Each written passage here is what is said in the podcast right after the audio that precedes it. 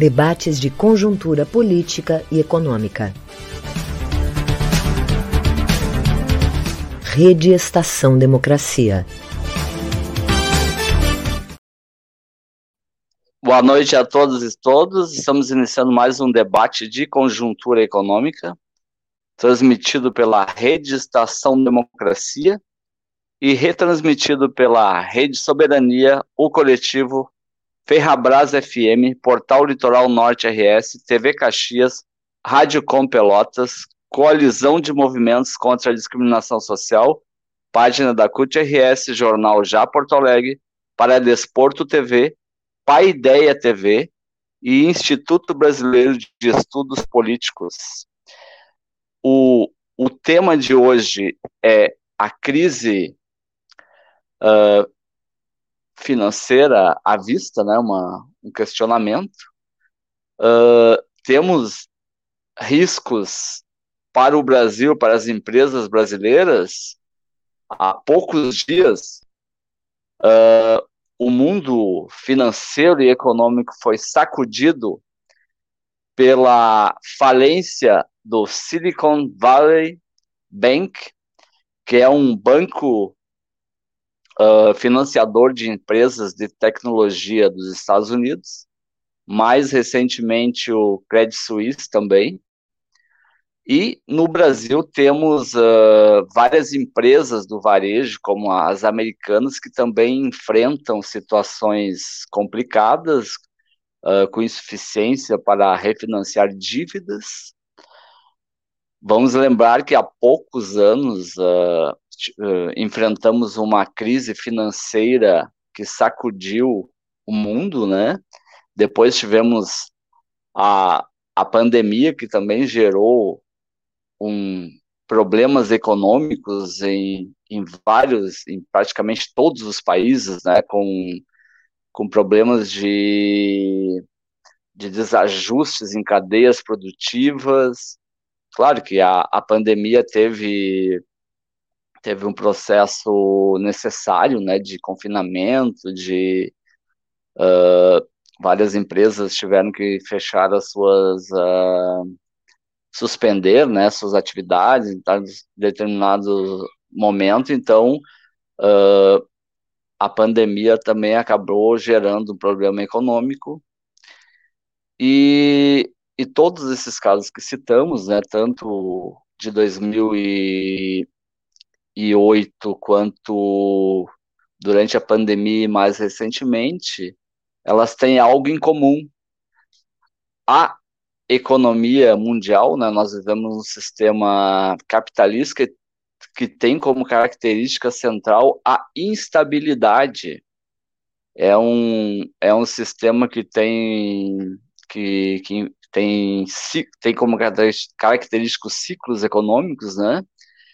E para amenizar esses ciclos, uh, nós temos uh, um papel central do Estado, né, através da regulação econômica e através das políticas macroeconômicas, como a política fiscal, a política monetária e a política cambial. Então, mais uma vez agora, neste caso recente, né, dos bancos, tanto nos Estados Unidos quanto na Europa, o, o Estado foi chamado né, para resolver esses problemas dos bancos. E aqui no Brasil, provavelmente, para resolver é, esse problema das empresas varejistas, né, provavelmente o Estado terá que intervir em algum momento. Professor Alessandro, seja bem-vindo. Bom, boa tarde a todos, boa tarde, Volney. Eu acho que, é, de fato, a gente tem um, nossos debatedores hoje, o, Maurício e o Denilson, que depois a gente vai apresentar.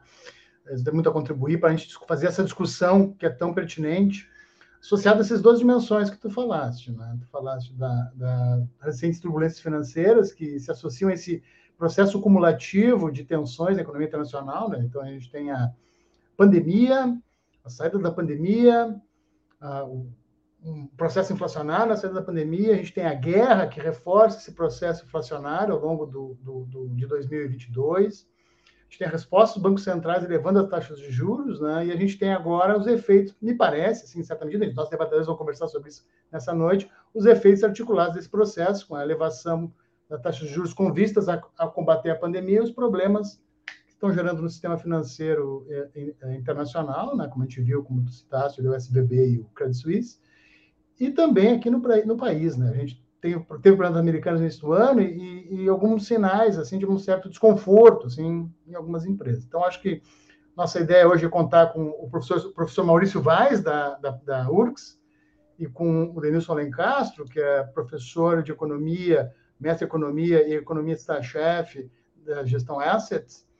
Então, uh, com eles a gente vai debater essa questão, tanto procurando enxergar esses dilemas uh, uh, mais internacionais, como também tentando uh, relacionar essa dinâmica internacional, essa situação internacional, com a situação das empresas aqui do brasileiras e da economia brasileira como um todo. Então, queria pedir para o Babiton colocar, para colocar aqui o, conosco o, o, tanto o Maurício quanto o Denilson, a gente começar nossa, nosso bate-papo.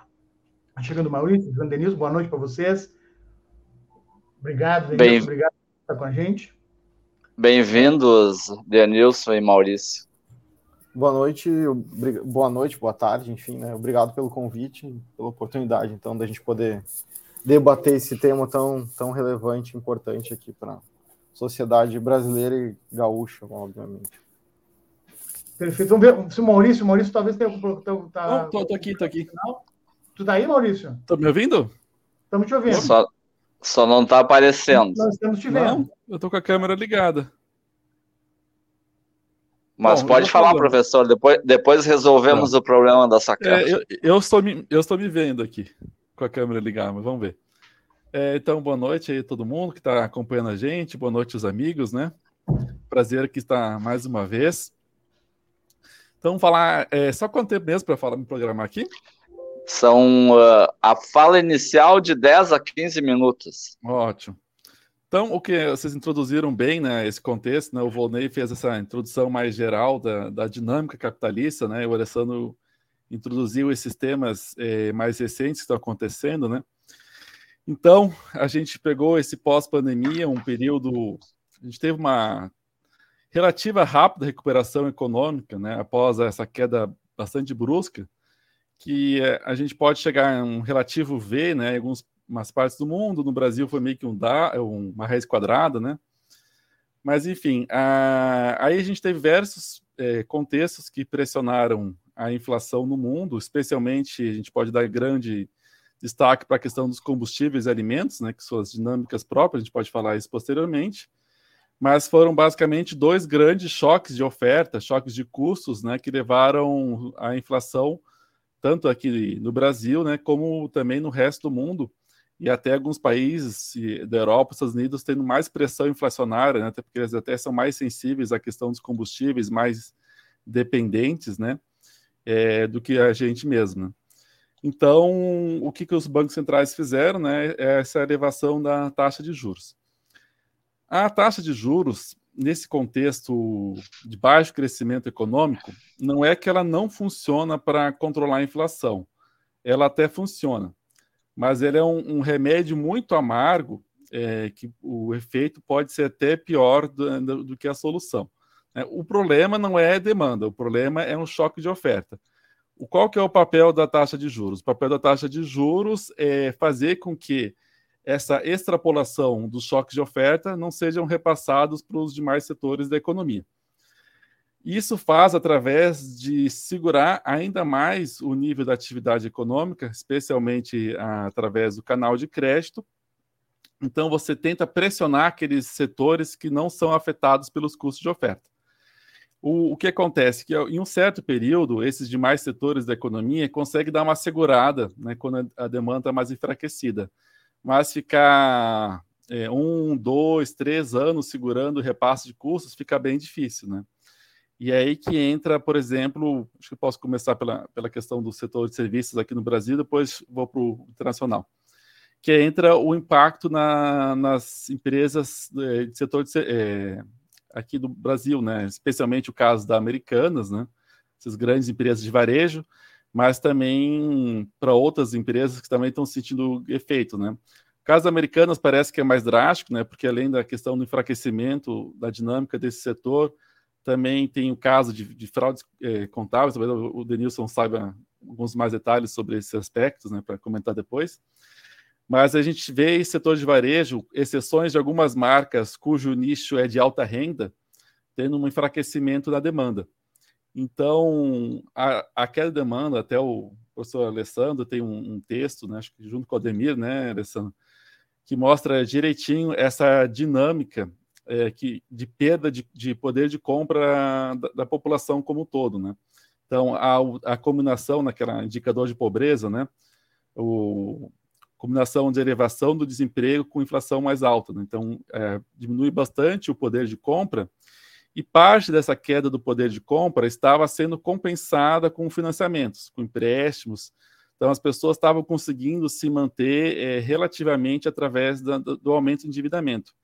Então, de 2020 para cá, houve um grande aumento de endividamento das famílias, que só, sem contar que esse endividamento que se faz né, fora do sistema financeiro diretamente, né, mas só do sistema financeiro, a gente teve um aumento em pouco período de um pouco baixo de 40 para cima de 50. Então, foi uma mudança em relação ao PIB, quero dizer, em termos de endividamento, né? Então, foi um endividamento bastante significativo, e quando as taxas de juros estavam mais baixas, era razoável esse endividamento, né? Aí, quando você começa num processo de, de elevação da taxa de juros, que sai de uma taxa de 2% e chega próximo de 40%, de 14%, então, o custo, né, e essas dívidas elas iam vencendo, algumas dívidas mais de curto prazo, iam refazendo novos empréstimos para poder pagar as anteriores, né, esperando que o, que o rendimento ia melhorar e não melhorava. Então, gerou uma situação bastante complexa, né, inclusive é, os dados do comércio, que a gente pega pelo IBGE, já são dados bem negativos. Né? A gente tem é, quedas no, em dezembro e novembro no, no comércio, então, que já demonstra né, os efeitos da combinação de taxa de juros e a falta de recuperação da renda. Então, essas empresas do setor de varejo são é, que a gente observa mais nitidamente os problemas da elevação da taxa de juros, até porque muitas delas também é, estavam endividadas, né? E o problema disso é que, além das empresas em si, tem uma cadeia é, perigosa de fornecedores que são afetados com a falência da Americanas e outras empresas que também estão enfraquecendo a dinâmica econômica. Né? Então, acho que isso de um, de um primeiro lado seria essa perspectiva da economia brasileira, é uma perspectiva bastante é, negativa caso não haja uma mudança na rota, né? Há algumas flexibilizações que aquela aquela PEC da, que flexibilizou o teto dos gastos dá uma melhorada, né? Que proporcionou o aumento do, do Bolsa Família, uma certinha folga do investimento público, mas é insuficiente, né? E essa combinação de juros altos é bastante complexa, né? E, inclusive a previsão de crescimento econômico no Brasil ela está baixa, né? Ela caiu novamente em torno de 1%. Então esse cenário de juros altos tem esse setor de risco ligado mais ao setor de varejo, que acaba afetando também o setor bancário, né? Por conta cria um, um cenário de, de, de, preocupação. Já no, no contexto internacional, aqui especialmente no caso dos bancos dos Estados Unidos, a gente vê algumas situações eh, diferentes, né? Mas especialmente no Silicon Valley, né, Bank, é, ali o que a gente observa que isso é uma questão até relativamente normal dos bancos, mas talvez o problema seja o excesso da exposição. Eles é um banco né, de porte médio, né, mas muito concentrado em empresas startups né, de alta tecnologia ali do, do Vale do Silício, inclusive que são empresas bem defensoras de, de ausência do Estado, né? É, eles tinham esse banco com um destino importante das aplicações, e esse é, era um banco que, para ter maior rendimento, né, como a taxa básica de juros estava bastante baixa, ah, para ter um rendimento um pouco melhor, eles aplicavam em títulos longos, por exemplo, títulos de 10 anos. E por que, que os títulos longos, uma vez que então você compra um título em 2020, se você esperar receber o título em 2030, você vai receber o juro certinho acordado. Qual que é o problema da situação? Os bancos, né, é, quando passaram a ter demandas para fazer os seus resgates, as pessoas queriam resgatar, elas não estavam esperando aqueles 10 anos, porque as pessoas que aplicavam dinheiro no banco, elas não, não aplicavam em títulos 10 anos.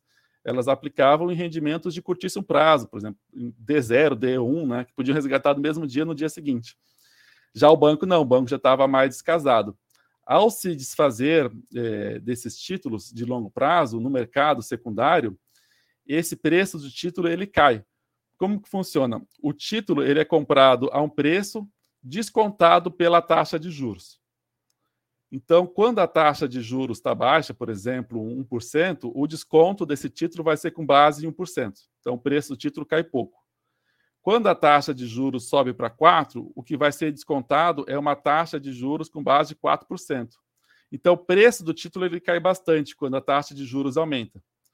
Quando o banco foi se desfazer desses títulos, ele se desfez a um preço muito mais baixo do que ele adquiriu. Então, o patrimônio do banco, em termos correntes, ele acaba caindo. E acontece, então, que ele teve esse problema de descasamento de prazos bastante significativo. E também teve o problema de concentrar muito a operação né, em um setor que é de alto risco, né? E a gente vê essas, essas grandes empresas, como elas estão demitindo funcionários, né? E essas startups não fugiram muito desse contexto. Então, nesse contexto de incerteza, de enfraquecimento da dinâmica econômica, houve essa demanda por resgates, né? Os próprios proprietários também, eu estou vendo lendo ali que eles também anteciparam os resgates no próprio banco, né? Então a gente vê essa combinação de juros afetando assim diferentes mercados, né? Por motivos diferentes. O setor financeiro brasileiro ele é menos suscetível a isso, também é, mas é menos por dois motivos. A gente trabalha bastante com títulos pós-fixados aqui no Brasil, que é ruim para o governo, mas dá uma certa garantia para quem aplica, porque quando o juro sobe, o, ganho, o título ganha também, ao contrário do pré-fixado. E também porque aqui a gente opera é, com marcação a mercado. Conforme o preço do título cai, os fundos de investimento repassam essa queda. É, nos Estados Unidos, algumas operações são sim, mas não todas. E no caso específico do Subanco, não tinha essa marcação a mercado. Então, o fundo, o, o preço à vista dele estava caindo, mas não era refletia, não refletia no fundo de investimento. Né? É, então, isso é um, é um, outro problema que aconteceu no, nesse caso. Aí os demais bancos têm outros problemas, né? mas nas questões especialmente ligadas a, a, aplicar recursos em criptomoedas, né? Que é algo extremamente volátil. Mas acho que é isso, uma primeira passada, deixar o Denilson complementar, depois estou aqui à disposição para complementar. Obrigado, Maurício. Denilson. Tô... Ah, agora deu aqui. Uh, bom, acho que o Maurício já, já colocou bem assim, os temas né, que, que estão em discussão nesses últimos dias, semanas, enfim. Né? Então, acho que essa, essa intensidade né, e, essa, e esse curto prazo em que os juros subiram, tanto aqui no Brasil quanto lá fora, né, isso acaba, obviamente, influenciando a gente né, que lê história econômica, né, que acompanha a conjuntura há tanto tempo, dificilmente né, a gente consegue escapar de algo desse tipo, quando tem um aumento tão forte, tão né, abrupto e rápido. Né? E lógico que isso traz os efeitos né, para a economia real. E, então, lá nos Estados Unidos não é diferente, aqui também, né? Então, e, e vale lembrar aí na linha que, em que o Maurício falou também, né?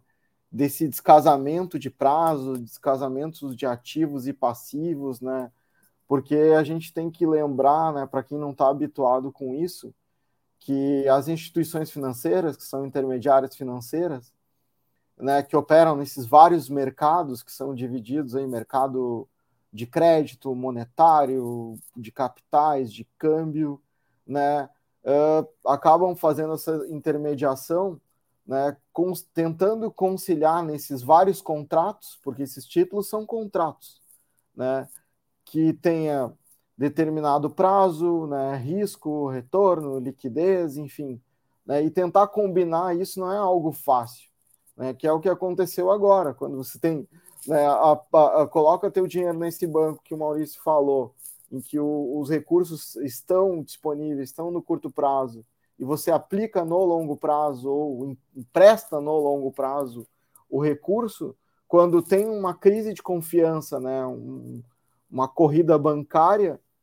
né, as pessoas vão, obviamente, vão querer o dinheiro, e aí está no contexto em que o Maurício também colocou no sentido de que né, são essas startups que acabam, né, às vezes, olhando mais para frente, e quando tem uma economia em que o juro aumenta rapidamente e não consegue colocar mais títulos, aí a gente fala lá para a seara do mercado de capitais, não consegue emitir mais ações ou as debentures deles, não consegue colocar esses papéis de mais longo tempo no mercado e precisam de liquidez para fazer frente às suas operações, suas obrigações, dá esse descasamento e aí, como a gente está vendo, ocorrem essas crises né, no sistema financeiro, tanto lá fora quanto aqui.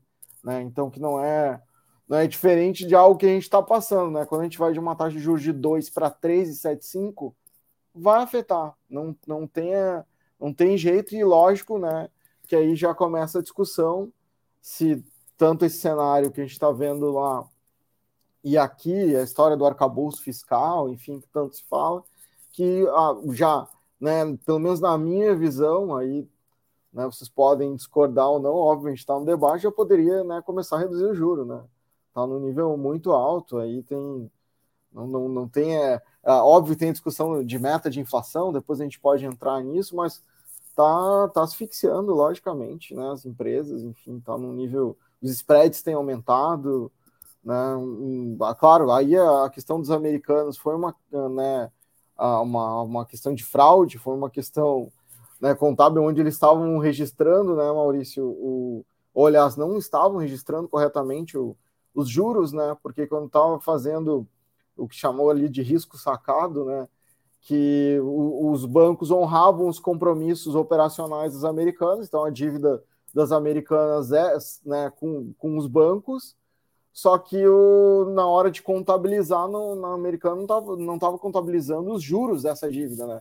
E aí se mostrou esse rombo enorme que é o que a gente está vendo, e daqui um pouco, né, desses balanços aí po podem vir outras coisas do tipo, espero que não, né? Mas os bancos acabaram tendo que provisionar isso, como a gente sabe, né? Colocar lá nos seus balanços, colocaram no último trimestre, e isso afeta resultado e afeta confiança e todo né, circuito financeiro que a gente já está habituado a acompanhar, né? Acho que isso para iniciar aqui, acho que segue.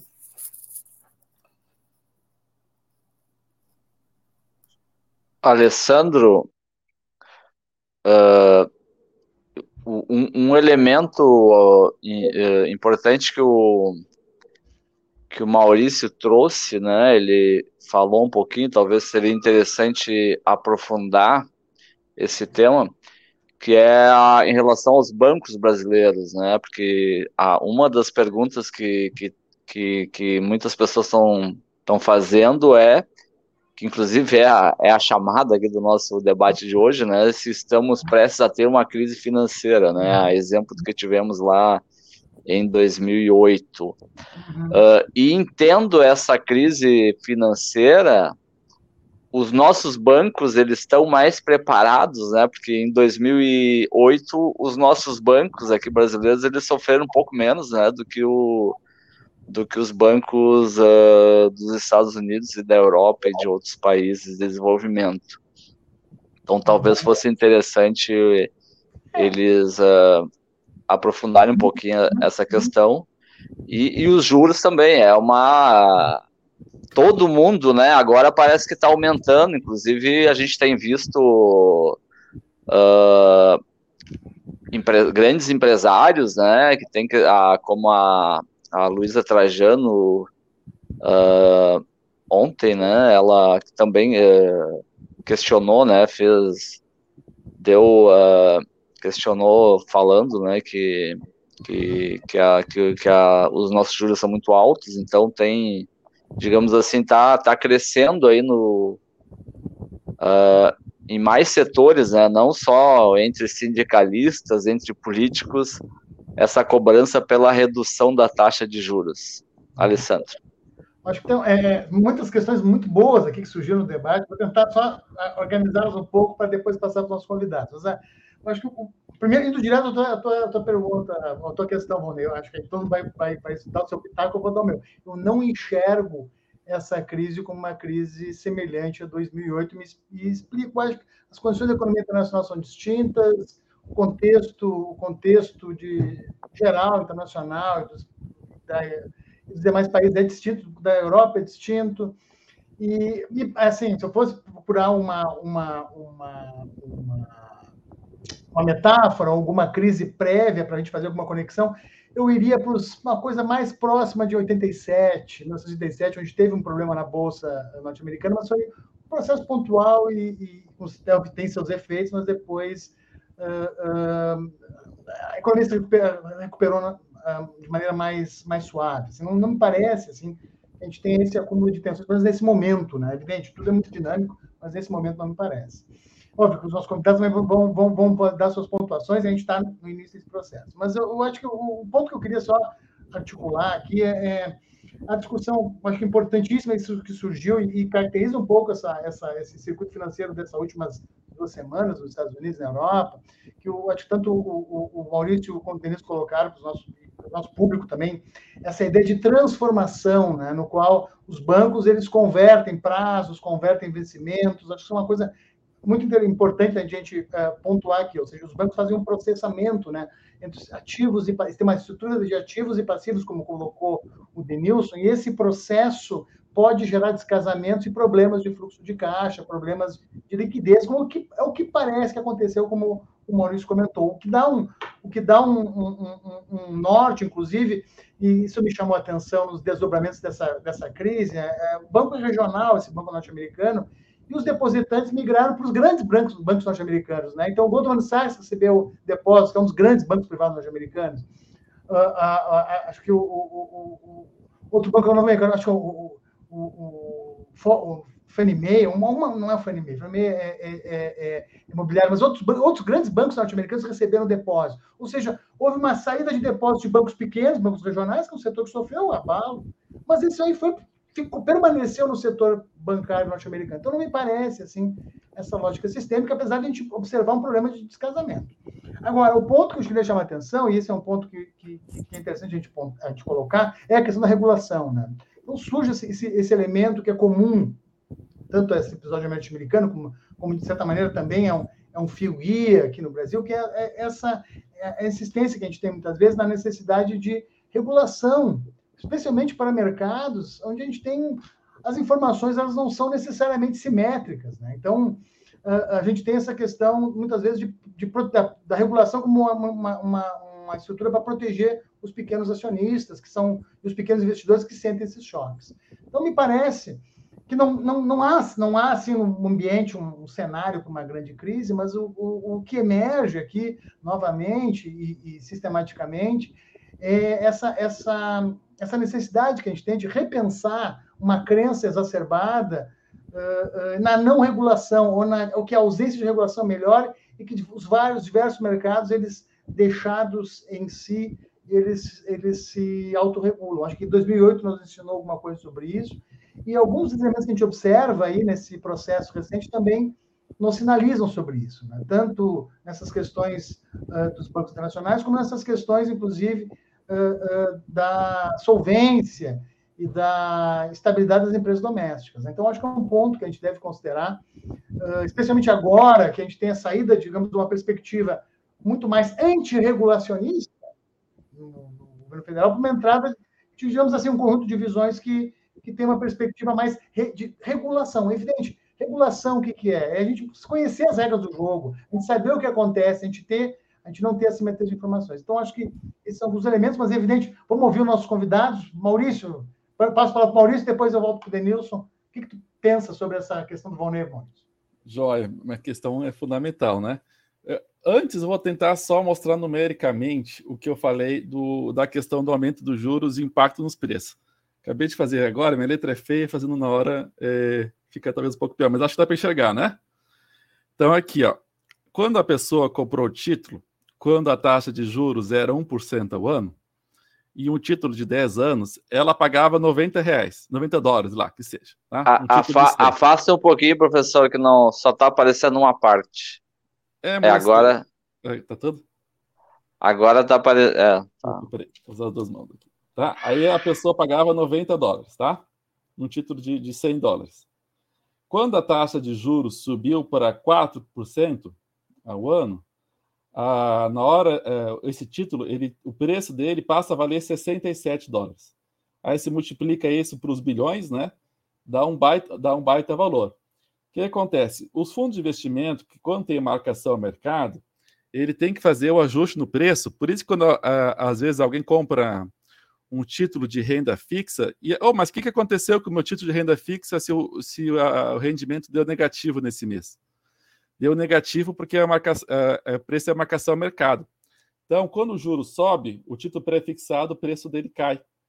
Isso que aconteceu bastante nos Estados Unidos. Então, eles estavam, tinham lá é, eles falavam que tinham um valor equivalente a, digamos, 90 bilhões lá, na verdade eles só tinham 67 bilhões. Né? Isso é um dos problemas quando você trabalha com esse descasamento de prazos, né? Porque uma questão do banco tem é ele, ele empresta mais do que ele tem dinheiro, né? Isso é uma questão básica né, de todos os bancos. Além disso, eles também trabalham com descasamento de prazos para ganhar mais. Os juros no longo prazo ele paga mais que no curto, né? Então, quando há um resgate e o, e o preço vale mais, ainda gera essa, essa questão. E, e por que, que isso foi permitido pegando essa questão da regulação? Uh, e por que, que eu acho que não vai ter uma crise sistêmica, concordando com o Alessandro, comparando com 2008? Em 2008, a gente estava assim, no, no final da, da, grande liberalização, né? Que a gente vê lá desde os anos 80 que houve uma liberalização total, tanto no mercado interno como fora do resto do mundo. Aí houve uma quebradeira geral, e a quebradeira não foi tão geral, na verdade, porque o Estado interviu assim, mas interviu muito, interviu muito, interviu com vontade. E os bancos não tinham muita alternativa, ah, eu não quero essa regulação. Não tem. Ou você vai deixar de existir, vai virar um estatal, que algumas eles chamam, acho engraçado, quando as empresas dos países desenvolvidos, o, o Estado adquire, vira, ao invés de chamar de uma estatização, eles chamam de nacionalização. Eles, não falam estatização. Quando é do país emergente, eles chamam de estatização. Lá é nacionalização, né? Uma empresa que, uma empresa que já era nacional, só que era do capital privado. Mas, enfim, ou estatizava tudo, ou eles aceitavam as regulações. E, de fato, houve uma maior regulação, há ainda diversas brechas, né? Mas não como era no pré-2008. Ah, então, o que, que eu ali aquele, eu ouvi um contexto é, é, to, além da questão do que a gente chama lá do mercado subprime, de ficar financiando casas que, e refinanciando, que não, não tinham aquele valor, que as pessoas não tinham capacidade de comprar, que era um problema nichado, né, de um nicho específico, ela tomou escala mundial porque aquilo lá era transformado em diversos papéis e derivativos que apostavam no movimento, e isso era negociado no, no mundo inteiro, especialmente, especialmente nos países desenvolvidos, né, e alguns não desenvolvidos, mas da Europa. Esse contexto ao menos não há indício de que existe algo parecido agora, tá? para ter uma crise global naquela dinâmica.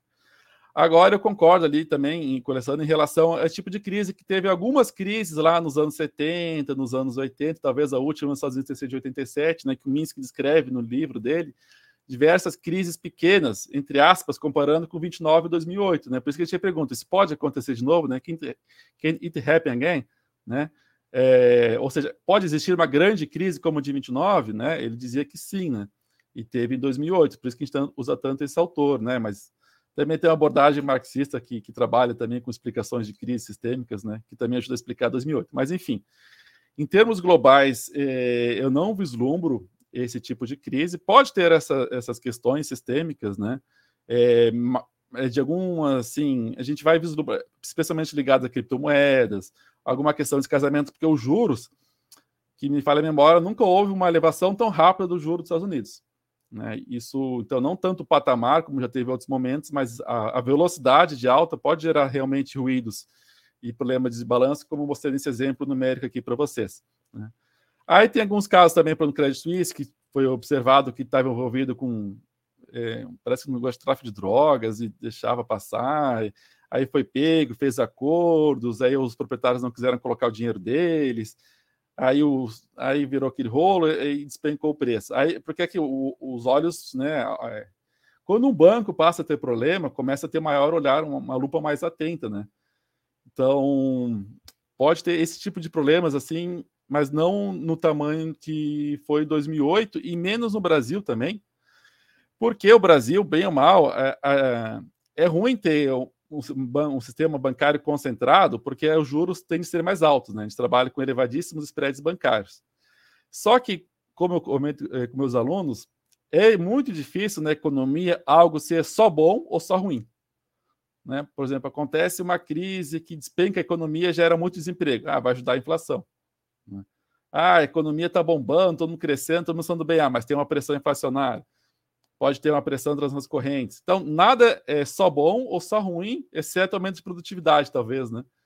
Aí que também pode gerar desemprego estrutural. Mas, enfim, é, é, o lado bom da gente ter um sistema bancário bastante concentrado que os nossos bancos, esses, não, não digo todos os bancos, mas esses grandes bancos, né, que concentram lá acima de 80% né, do crédito, do depósito, eles tendem a ser mais, ter maior solidez, né? Então, mesmo na crise eh, de 2008, eh, a gente não teve muita, a gente afetou por uma queda, uma, uma interrupção abrupta dos fluxos de capitais para os países emergentes, no caso do Brasil, e algumas empresas, não os grandes bancos, né, que estavam eh, especulando com o real né, que no caso lá da Sadia, por exemplo, e teve outras também. Mas o nosso sistema bancário ele tende a ser bastante sólido, até porque eles encontram alternativas bastante seguras de rentabilizar. Eles têm as suas taxas de juros públicos que remuneram, oh, gatinho chega, que remuneram bem, mas é, e também a me perdi um pouquinho. E, e, também a gente tra é, trabalha com bastante empréstimos consignados, né? O, o spread bancário é elevado, então e a nossa inadimplência não é tão alta assim também, né? Embora ela esteja aumentando. E eu acho que esse é um risco que a gente tem, que se eu diria que é o, é o maior risco do nosso contexto financeiro atual, é o não é um grande patamar, mas está aumentando a inadimplência. E isso mantendo a taxa de juros nesse patamar, a gente tinha uma taxa de inadimplência da pessoa física em torno de 3, 13,2, 13,3, e ela está acima de 5.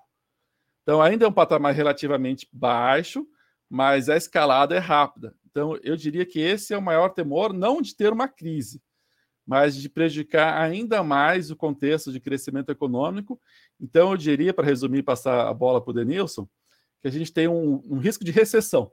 O nosso risco de recessão, se não de crescer zero, mas de crescer bem pouquinho, esse é um, esse é um risco real assim, para a nossa economia. Tenilson.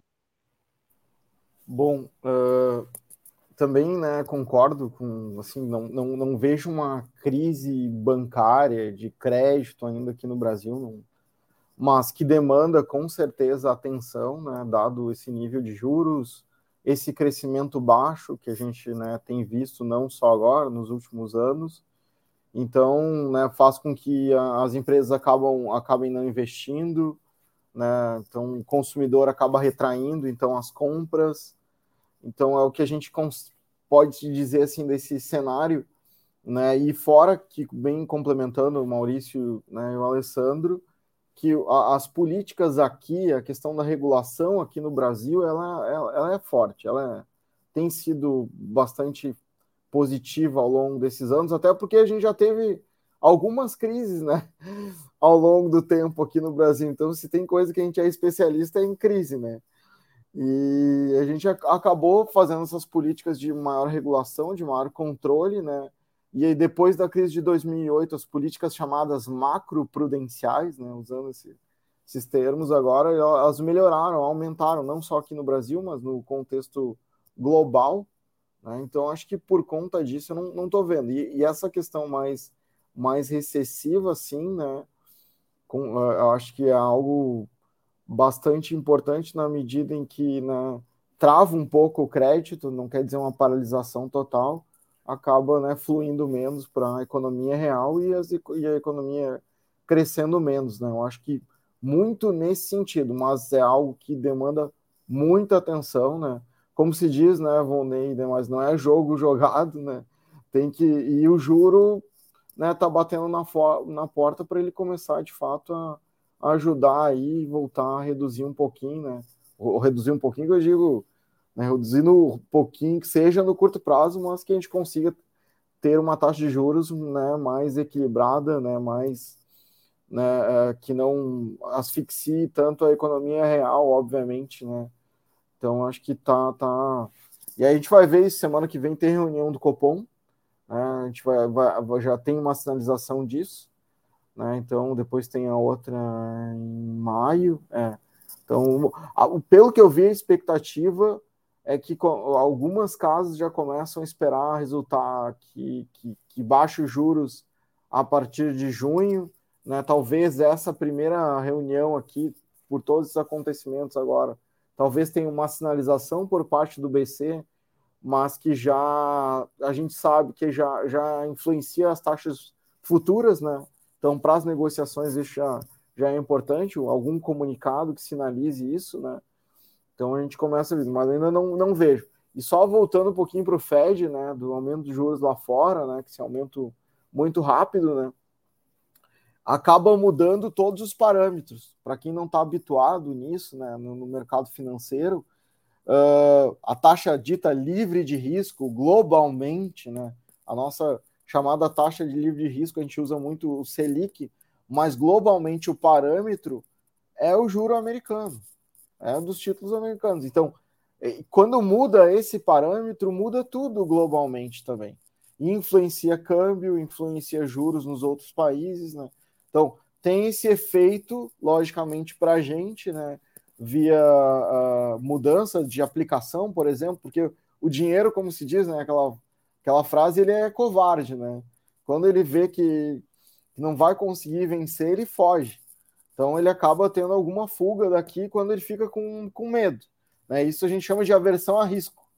Né? E isso é o que a gente viu nos últimos, nos últimos dias né, a própria bolsa aqui, a gente acompanha fluxo de investimento estrangeiro na bolsa, tem, tem sido negativo nesses últimos períodos, por conta né, desse cenário mais adverso que a gente está enfrentando. Então, eu acho, eu vejo muito mais por aí esse canal do que uma, uma crise né, clássica, clássica não, mas uma crise financeira como foi o caso de 2008, por exemplo, 2009. Então, acho que é, mais esse efeito contágio, talvez menos né, do que era antes. Mas como a gente está falando aqui, né, daqui semana que vem né, pode mudar muita coisa e rapidamente. Foi o que aconteceu nesses três meses. Parece, né, não sei, né, mesmo tirando férias, enfim, no período de verão, uh, parece que a gente passou um ano. Né, três meses, assim, parece que tudo aconteceu no mundo e no Brasil nesses primeiros períodos aqui que a gente está vendo do ano. Então, acho que tem muita coisa aí para a gente acompanhar, muito debate ainda para ter e entender, enfim, poder ajudar as pessoas aí da melhor maneira possível a, a se adaptar no meio desse cenário aí um pouco mais, mais turbulento. Alessandro, o Maurício trouxe um elemento que é esse que é o aumento na, na inadimplência, né, sobretudo de pessoa, de trabalhadores com menor nível de renda, né? Isso, o próprio aumento da taxa de juros faz com que aumente o custo para renegociar essa dívida, né? E aí, a, por um lado, também a inflação, né? Nos últimos, no, sobretudo pós a, pós pandemia e pós a guerra da Ucrânia, uh, tem aumentado, sobretudo, dos bens e serviços essenciais para, para as famílias com menor poder aquisitivo, né? Então, tudo isso acaba acaba pesando, né, no, no, na, no bolso da, das famílias e, e, esse aumento de juros uh, acaba gerando uh, também uh, prejudicando ainda mais as famílias, né?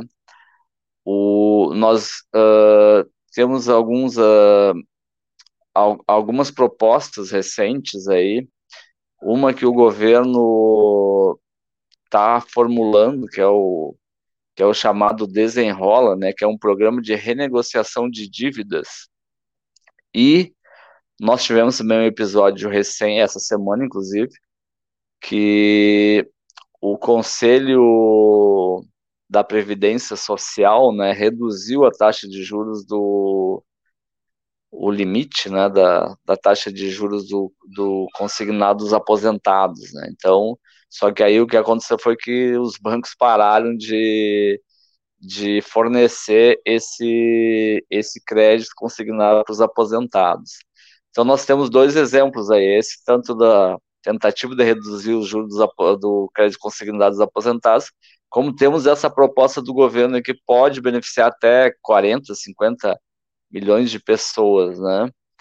Então, uh, esses elementos podem contribuir, Alessandro, aí para para amenizar um pouco a situação da, sobretudo das famílias assalariadas e, e da, da, informalidade também, né? Porque a, quem vive na informalidade está numa situação ainda mais precária, né? Porque não, não tem nem como como é que vai, vai fazer um empréstimo bancário? Ele não tem como comprovar que ele tem renda né, fixa. É, eu acho que o que surge aqui também, dialogando muito com o Maurício e o, e o Denilson, é, é, é, que, óbvio, são algumas a, a, medidas de negociação são positivas, certamente. Questão do, do consignado, me parece que tem uma coisa talvez positiva, e a gente tem que ver os desdobramentos, né, que é uh, talvez uh, reduzir assim, uma certa certos taxas de juros um tanto elevados, mas também, por outro lado, pode direcionar os, os aposentados a operar só com os bancos grandes, que têm grande escala. Essa é uma questão que a gente tem que dar uma pensada, mas, assim, o resultado, a melhoria efetiva ela vai vir com um crescimento econômico. Então, a gente precisa crescer. Economia brasileira precisa crescer. Acho que essa é uma, uma, uma questão central da economia brasileira, é crescimento.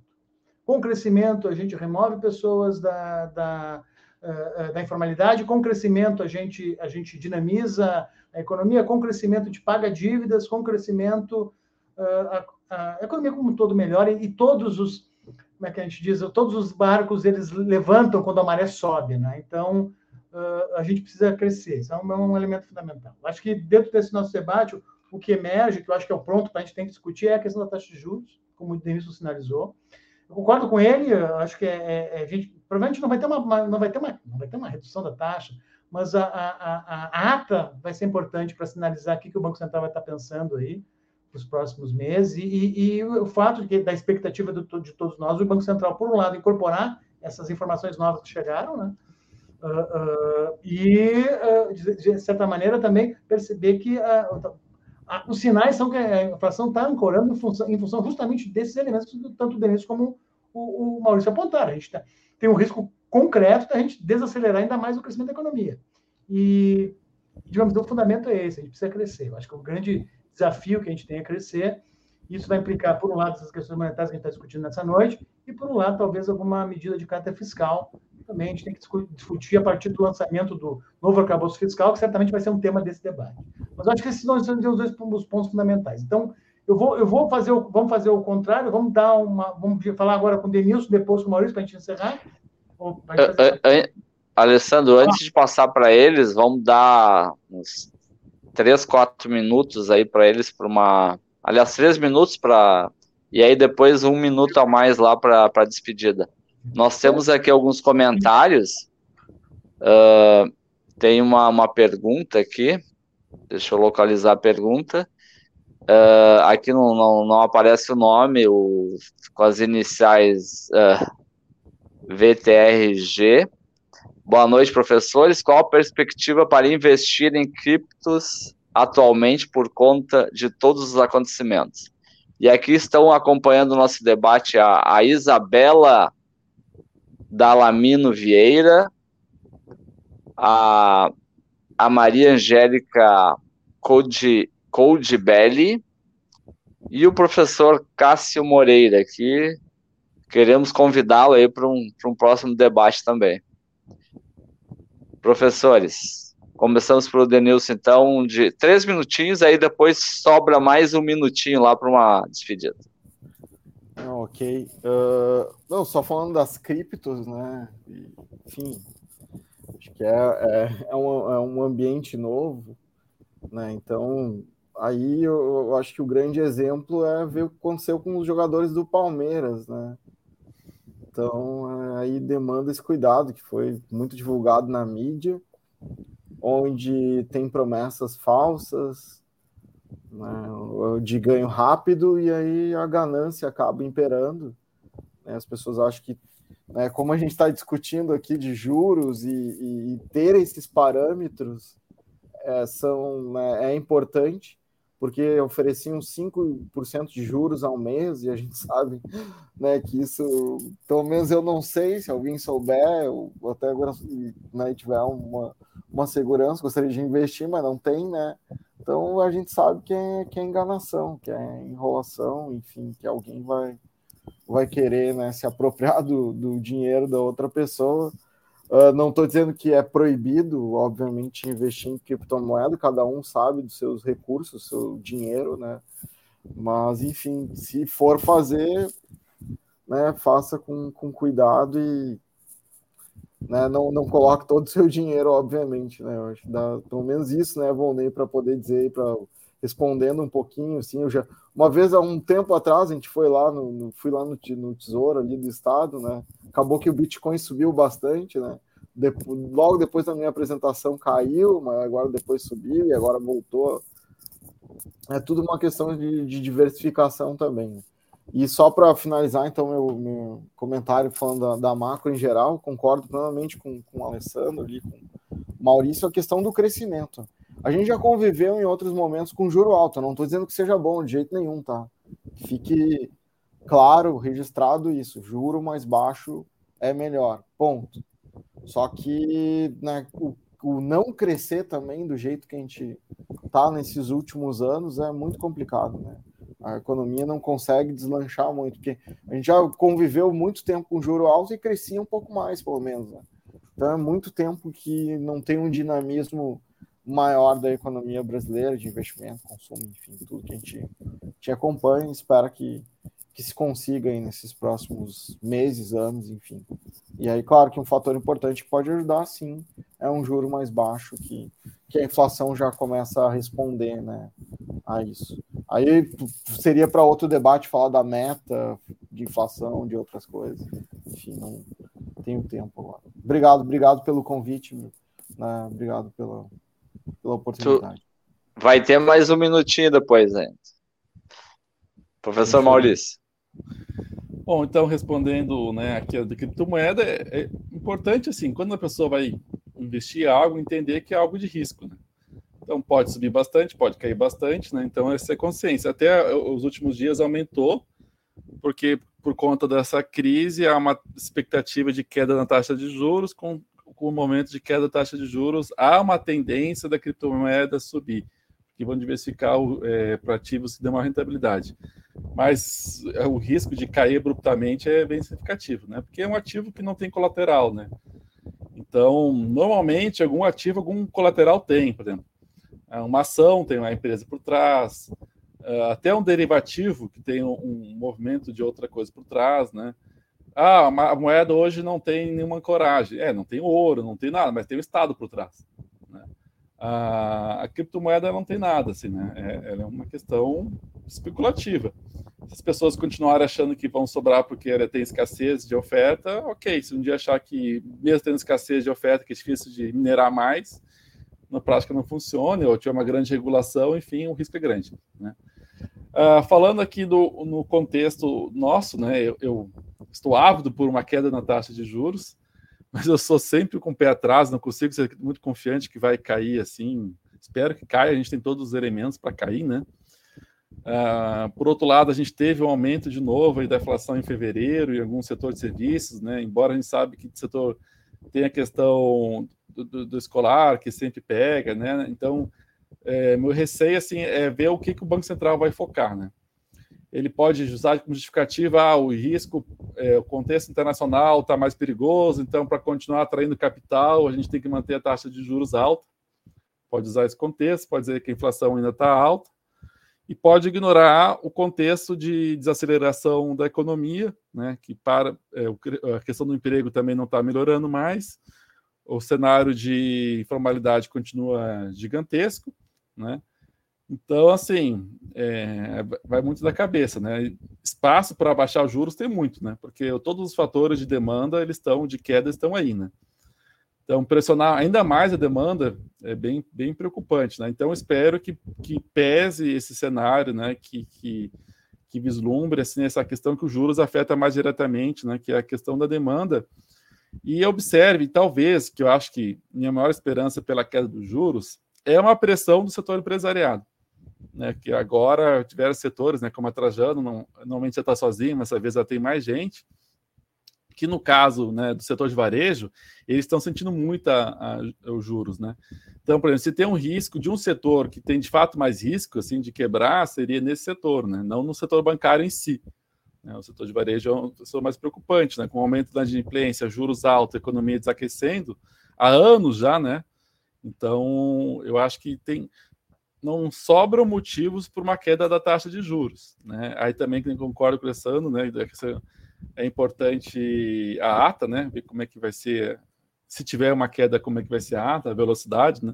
A gente sabe que na prática cair de 13,75 para 13,25 não vai ser uma mudança que vai dinamizar a economia, né? Mas se tiver uma sinalização e tal, isso é importante, né? Mas assim, eu sempre sou bem receoso com o nosso Banco Central autônomo, né? Então, é, vamos ver o que, vai acontecer. Também a gente está na, na, O Lula, parece que acabou de receber o nosso arcabouço fiscal, né? Vamos ver se vai ser um arcabouço fiscal que permite o investimento público, né, que é essencial para dinamizar a economia, né, recuperação dos gastos em saúde e educação, que a gente ficou muito defasado. A gente pode ver como é que não está claro também qual que vai ser a política de preço da Petrobras, né? A estratégia parece que vai ter uma estratégia de investimento novamente da, da Petrobras. Então, a gente tem um bastante é, incertezas ainda sobre o que vai acontecer, mas pelo menos nós temos pessoas aí que, ao menos na parte, tirando o Banco Central, preocupadas com o crescimento econômico, né? pode ter divergência de uma medida ou outra, mas assim, ao menos predomina a preocupação com o social, com o crescimento econômico. Isso é o lado mais positivo meu. Obrigado, professor Maurício. Vamos então aqui para uma rodadinha aqui rápida, de um, um minuto para cada um, Alessandro. Vamos, vamos começar pelos nossos convidados, depois eu te, te passo a palavra. Uh, eu fazer uma última provocação aí, eu acho que eu passo para o Alessandro, se ele quiser fazer uma última provocação também antes da fala dos. Uh, a, a, a, a política econômica ela, ela deveria ter uma certa deveria, deve, né, ter uma sintonia, né, política fiscal, política monetária, política cambial, né, porque se uma vai para um lado e a outra vai para o outro, né, então uma pode cancelar a outra, pode atrapalhar, né, uh, e é o que a gente, a, autonomia ou independência do Banco Central, ela acaba no processo eleitoral, quando muda um governo, né? Então, o governo eleito ele entra já com, com um cara do Banco Central que pode adotar uma política diferente. Isso não atrapalha também? Pode atrapalhar também a execução da política econômica? Vamos começar pelo ah, aliás, Alessandro, um minuto, depois os nossos convidados, um minuto para cada um. Com certeza, né? é, mais, é mais um fator, é um fator novo, uma coisa inédita que a gente está vendo aí como é que vai se desdobrar aí, é uma, uma inovação brasileira que a gente está vendo aí como, como isso vai se dar ao longo desse ano. Antes de passarmos para os nossos batedores, só gostaria de lembrar tulipas na Holanda no século XVI, XVII. É, como o Maurício falou, a gente pode ter ativos é, podem estar crescendo ou não, isso é uma questão, evidente, o investimento é peculiar, mas sempre chamar atenção para as bolhas. Né? Desde, a, desde a Holanda, no século XVI XVII, as bolhas sempre surgem, crescem e estouram. Então, sempre é bom a gente ter que tomar cuidado com as bolhas. Eu reitero o que o Dentro falou, né? sempre é bom é espalhar, né? sempre é bom espalhar e a gente tomar cuidado com esses ativos uh, peculiares aí que têm surgido no mercado financeiro ao longo, ao longo dos últimos 20 anos, dos quais o Bitcoin é a última expressão. Né? Mas era, era isso esse comentário que eu queria fazer. Eu passo direto para o Maurício. Fala, Maurício. Bom, também eu vejo que é um problema, especialmente essa questão de, do, do, Banco Central ser de quatro anos na metade de cada governo. Né? Então, você gera metade de um governo, provavelmente, por exemplo, contra a, a posição e fica brigando de um lado e de outro. Né? Então, acho que especialmente problemático. É, então, gostaria aqui de agradecer o convite mais uma vez. Né? É um prazer participar. Né? Prazer participar aqui pela primeira vez com o Denilson, né? E mais uma vez com o Vonei e com o Alessandro. E aproveitar para fazer um mexão aqui, se me permite, né? Na quarta-feira a gente vai ter um encontro que eu, Alessandro e Nilson estaremos participando também, que é o encontro do Núcleo de Avaliação de Política Econômica, o NAP, né, da URGS. Vai ser transmitido no site da FCE, da, facu da faculdade, né? E quem puder, a gente vai estar conversando diversos temas aí da, da conjuntura econômica. Valeu, um abraço. Esse Bom, evento é só, é só virtual ou é presencial também, Maurício? Essa vez vai ser só virtual, mas o próximo vai ser presencial com transmissão no YouTube. Obrigado. O próximo vai ser em julho. Denilson. Bom, uh, agradeço também, né? Eu já estava me despedindo antes, então me adiantei um pouco aqui, né? Mas o nosso único ponto de divergência de hoje é a questão da independência do Banco Central, né? Porque eu acho que é uma medida interessante e que a gente ainda não tem experiência para entender, sabe? Eu, eu, talvez daqui a algum tempo a gente converse de novo e eu seja contra isso. Acho que não, não funciona de fato. Mas é uma experiência, tanto que depois, né? Não sei quem, como é que vai funcionar, obviamente, quem será o, o novo presidente ao longo do tempo, né? Se vai ser de outro partido, vai continuar o PT, seja o que for, né? Mas é uma experiência que a gente vai ter ao longo do tempo, né? Que se mudar ou continuar, a gente vai entender melhor como é que funcionou isso. Eu, eu vejo que o trabalho do Banco Central funcionou para reduzir o juro. Agora critico, acho que está exagerando. A gente já viu isso lá em 16 também, de 14 para 16 né, que foi para um nível muito alto e também ferrou, né? Então é só a gente olhar os números, os dados aí de captação, de, de, de downgrades que a gente olha ali de empresas, várias empresas sendo né, rebaixadas, e óbvio que quando ela é rebaixada ela não consegue tomar esse dinheiro, então está asfixiando esse juro. Só o modelo que a gente diverge, eu acho que a medida a gente converge bastante aqui, só que talvez o modus operandi aí da coisa que a gente não, não posso querer ver um pouco mais da, da independência. Enfim. Obrigado, professores Denilson Ale Castro, Maurício Weiss e o colega aqui de debate, Alessandro Miebach.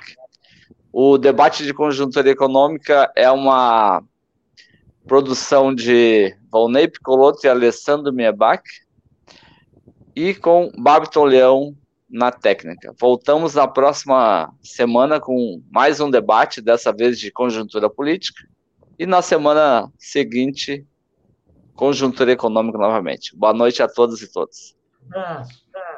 Boa noite. Boa noite.